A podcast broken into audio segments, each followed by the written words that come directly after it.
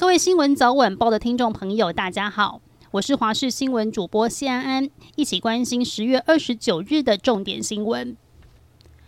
中央气象局发布豪雨特报，今天宜兰县山区有局部大雨或豪雨发生的几率，基隆北海岸、宜兰地区及大台北山区有局部大雨发生的几率。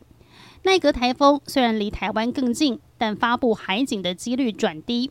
但受到其外围环流及东北季风的双重影响，迎风面的天气很不稳定。下星期整周都有局部雨。气象专家吴德荣表示，青台奈格通过吕宋岛之后，再逐渐转北，转向位置及之后的行进有很大的不确定性。不过，奈格台风无论是否发布警报，并非重点，其外围环流与东北季风的双重影响，造成迎风面的剧烈降雨才是最大的威胁。而这一波降雨的区域和先前泥沙台风的降雨区域高度重叠，提醒山区一定要严加防范。故宫经传有三件文物毁损，尽管故宫院长吴密察指出，只有一件是人为作业疏失，其余两件排除人为因素。但根据知情人士透露，造成文物破损的原因在于吴密察于二零一九年上任以来，所有故宫的新聘人员都是其过往的下属或学生，用人凌驾于专业之上。再加上南院及故宫本院的展量增加，故宫人员却遇缺不补。人员加起来只剩下吴密察上任前的三分之二。此外，由于吴密察大力推动文物数位化，导致文物频繁的进出库房，移来移去也增加了文物的毁损率。而这三件故宫文物加起来的价值，绝对超过了新台币两亿元。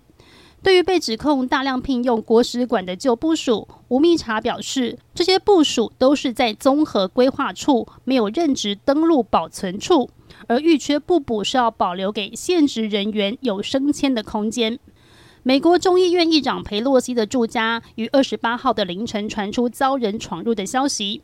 虽然当时佩洛西人并不在住家当中，但是她八十二岁的丈夫保罗遭到四十二岁的毒虫德帕佩使用铁锤攻击头部。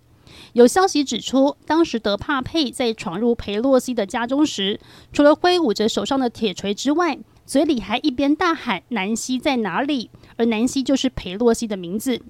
当地警长史考特表示，在接获报案之后，随即抵达现场逮捕行凶的德帕佩，也将保罗送医治疗。而保罗因为头部遭到铁锤攻击，产生严重的肿胀及淤伤，经过医院治疗之后，目前并没有生命危险。报道中也提到，德帕佩是极端主义、种族歧视主义的支持者。目前，他正面临谋杀未遂、虐待老人等罪名的指控。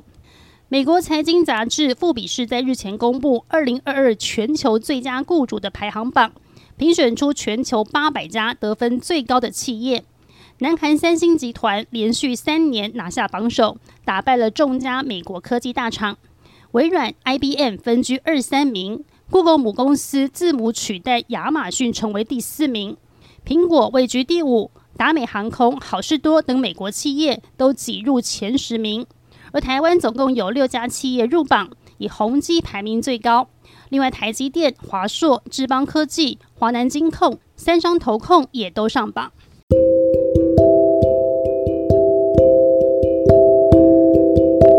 以上就是这一节新闻内容，非常感谢您的收听，我们下期再会。